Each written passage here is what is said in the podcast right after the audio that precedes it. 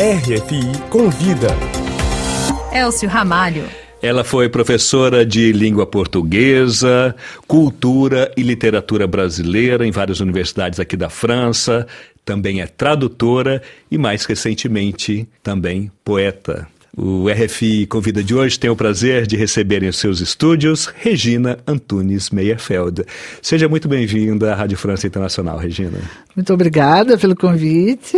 Regina, vamos falar de vários, uhum. de vários, né, de vários aspectos do seu sim, trabalho. Sim. Gostaria de começar pela tradução que você fez desse livro, né, sem é, mentiras de verdade, que foi escrito pela Helena Parente Cunha, uhum. né, em 1985, e que você traduziu aqui para o francês, e que esse livro agora está deixando de ser só literatura e partindo também para o teatro, para o audiolivro. Então, gostaria que você, primeiramente, comentasse é, em que contexto né, que você escreveu esse, é, que você traduziu esse livro. É. Esse livro eu ganhei da autora Helena Parente Cunha, em português. em 1986 eu estava de férias no Brasil. E ela me deu o livro e falou: Regina, estou lançando esse livro amanhã. Vou te dar um, você lê no avião, porque eu ia viajar no dia seguinte. Uhum. E vê se gosta. E eu li no avião, eu tive assim, um impacto incrível, porque são mini contos. Uhum. É esse gênero literário brasileiro que surgiu nos anos 60 e que são assim histórias rápidas. Que não tem, que não passam de duas páginas. Duas né? páginas, não. Né? Às vezes são cinco linhas. São cinco linhas. É. Uhum. Então é aquela, aquela coisa imediata, entende?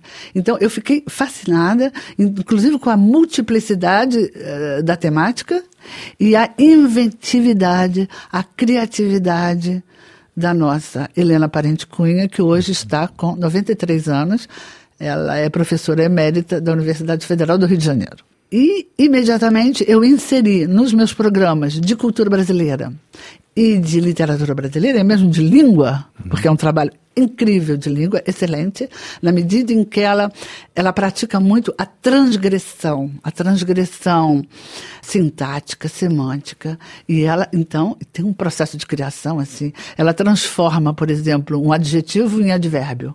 E isso dá uma dimensão, assim, incrível ao texto. E eu decidi partir para uma tradução do livro. Eu sabia que uh, o trabalho ia ser difícil, complicado, mas era um desafio. Um desafio. E esse desafio eu dividi com a minha colega e amiga de trabalho, Christine Paris Montec. E nós fizemos uma tradução a duas, nós duas, complementar. Então, foi assim um desafio, foi uma angústia, mas foi assim um prazer imenso. E que deu muito resultado, tanto é que não ficou só no aspecto Ex literário. Né? Exatamente. Né? Você foi convidado. Né? Agora, voltando atrás, uhum. é, eu estou fazendo esse trabalho, já uhum. realizei ano passado, nós vamos continuar agora. É, nós fazemos apresentações em universidades e, em, às vezes, centros culturais que é uma leitura teatralizada, musicalizada. E o desdobramento maior agora, o último, foi a Aliança Francesa do Rio de Janeiro, Botafogo, que convidou a Paula Anacaona, sugeriu que, que nós fizéssemos um audiolivro. Uhum. Então, esse audiolivro vai sair agora, 31 de janeiro, online, da Aliança Francesa, o audiolivro da Aliança Francesa de, de Rio.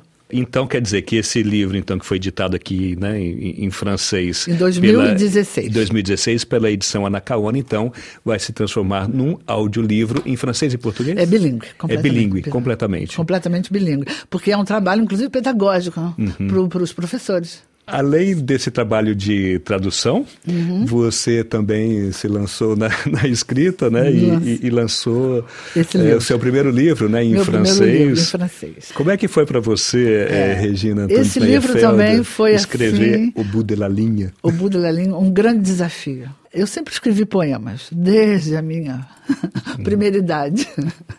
Quando eu descobri Drummond, Carlos Drummond de uhum. Andrade, eu tinha 14 anos. E sempre a poesia era uma coisa que sempre me tocou muito. E eu escrevia alguns cadernos e tal. E a hora chegou, a hora chegou em 2018. A hora chegou, um momento em que eu precisava um pouco de, de interiorizar a minha amiga Cristine Paris Montec, que, é que traduziu comigo e que depois da aposentadoria dela, ela também se dedicou à arte, ela é artista plástica. Uhum. Nós já tínhamos tido um projeto de. Na, fiz, ela fez uma exposição na cidade de Faro, em Portugal, há uns 10 anos atrás, e ela me pediu, Regina, escreve uns poemas para os meus quadros, porque eu vou colocar na exposição os seus poemas assim pendurados. E aí nós falamos, por, por que um dia a gente não escreve um livro? Quer dizer, eu escrevo uhum. e, e, com a obra dela. Mas a gente trabalhava ainda. Bom, então a coisa. A gente conseguiu realizar esse projeto agora, né? Em 2000 e, e Foi lançado em 2019, né? 19, é. Uhum. E agora, para mim, um desafio maior foi escrever em francês, poeticamente, em francês. Regina Antunes Meyerfeld, muito obrigado pela sua participação aqui na RFI Convida. Foi um grande prazer tê-la aqui. E sucesso para todas essas suas obras, tá ok? Muito obrigado, Regina. Obrigada.